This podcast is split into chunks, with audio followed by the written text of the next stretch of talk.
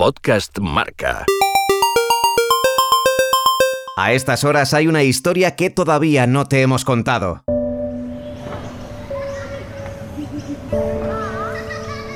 Andrei, de 9 años, está jugando al fútbol en la calle con otros chicos de su pueblo. Él es el mejor de todos, se los puede regatear casi a ciegas.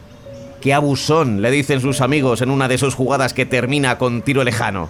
Esta vez Andrei falla, dispara muy desviado, muy alto. El balón va a parar a un tejado cercano.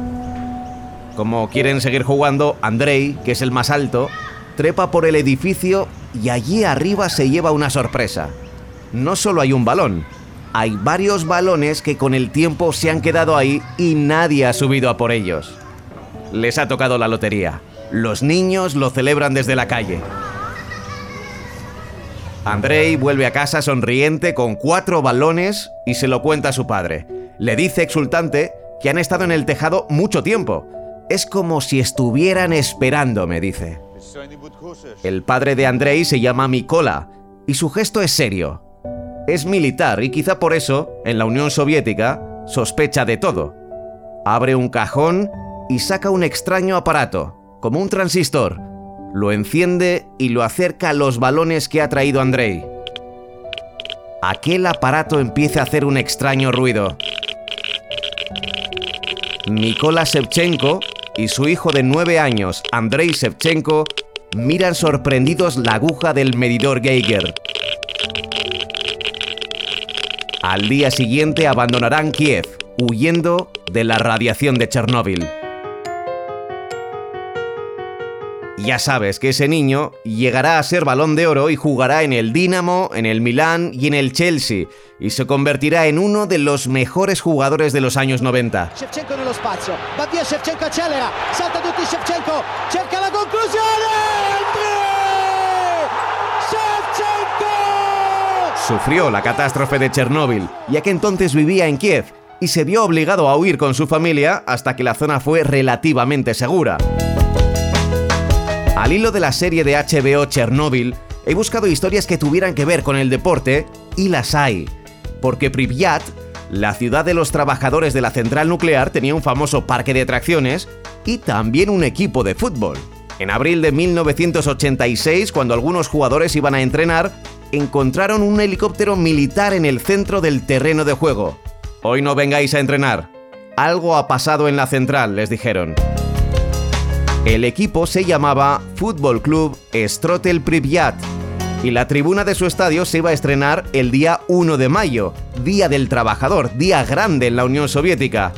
Pero allí nunca se jugó un partido. Días antes, el 26 de abril, estalló el reactor 4 de la central nuclear que estaba a 2 kilómetros del Avanjar Stadium, que así se iba a llamar. El equipo huyó como toda la población de Pripyat, cambió de ciudad y luego desapareció. En un principio, la Unión Soviética ocultó el accidente, pero en Suecia, a miles de kilómetros, se midió una radiación elevada y Moscú tuvo que reconocer que había habido un accidente en la República Socialista de Ucrania y que estaba controlado. Pero no estaba controlado. Lo mejor para darnos cuenta del desconcierto que había en Europa es que viajemos en el tiempo al 1 de mayo de 1986, al día en el que se tenía que estrenar la tribuna del estadio de Pripyat. Antena 3. Son las 7 de la mañana. Las 6 en Canarias.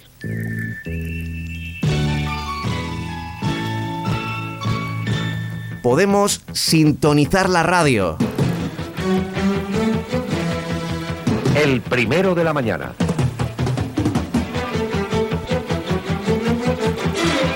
Dirige Antonio Herrero. Antena 3.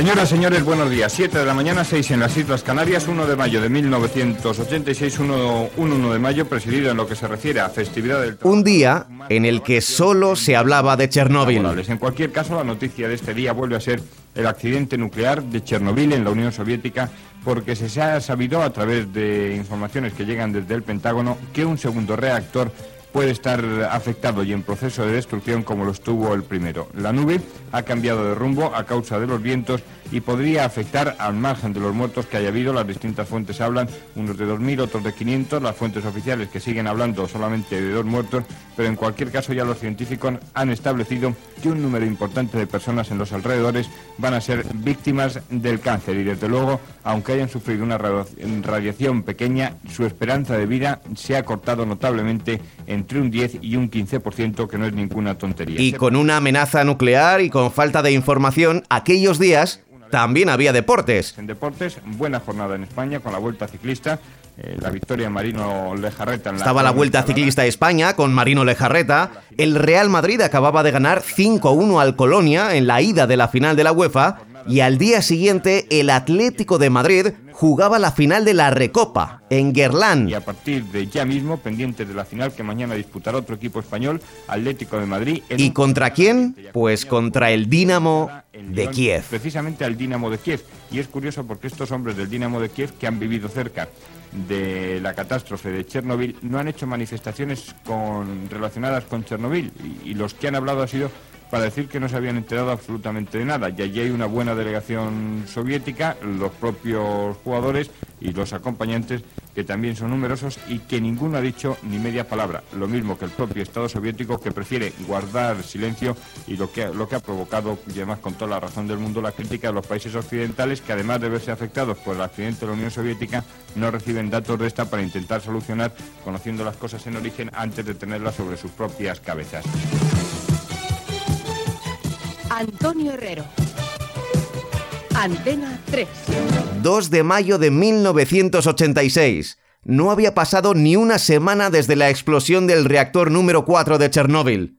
Y el equipo profesional más cercano a la zona cero, apenas a 80 kilómetros, jugaba la final de la Recopa contra el Atlético de Madrid. Muy buenas tardes, señoras y señores telespectadores eh, de la primera cadena de televisión española. Les saludamos desde el Estadio Gerland de Lyon, escenario de la final de la Copa de Campeones, de la Recopa de Europa. Final que van a disputar el Atlético de Madrid y el Dinamo de Rat. Ahí ven ustedes la Rat. Y ha parado Fillol, pero no, después eh, Zavarov, el rechace de Fillol lo ha enviado a la red. El remate primero de Velano lo rechazó Fillol, lo vamos a ver. Tuchenko y Bloquín. Bloquín ha conseguido el segundo gol. Segundo y ya creemos que va a ser definitivo el que va a sentenciar el partido. Estado en posición correcta Jeff Tuchenko y vamos a ver porque creemos que va a conseguir el tercero. Efectivamente, Jeff Tuchenko consigue el 0-3. El Athletic caía goleado ante los jugadores ucranianos que en ese momento, como el resto de Europa, no sabían que un veneno radioactivo amenazaba a todo el continente. El tiempo pasó y Ucrania incluso ya es un país independiente. Shevchenko juega al golf y los turistas se hacen selfies en Chernóbil. Pero no tenemos que olvidar que allí la vida estuvo a punto de dejar de ser maravillosa. Pablo Juan Arena.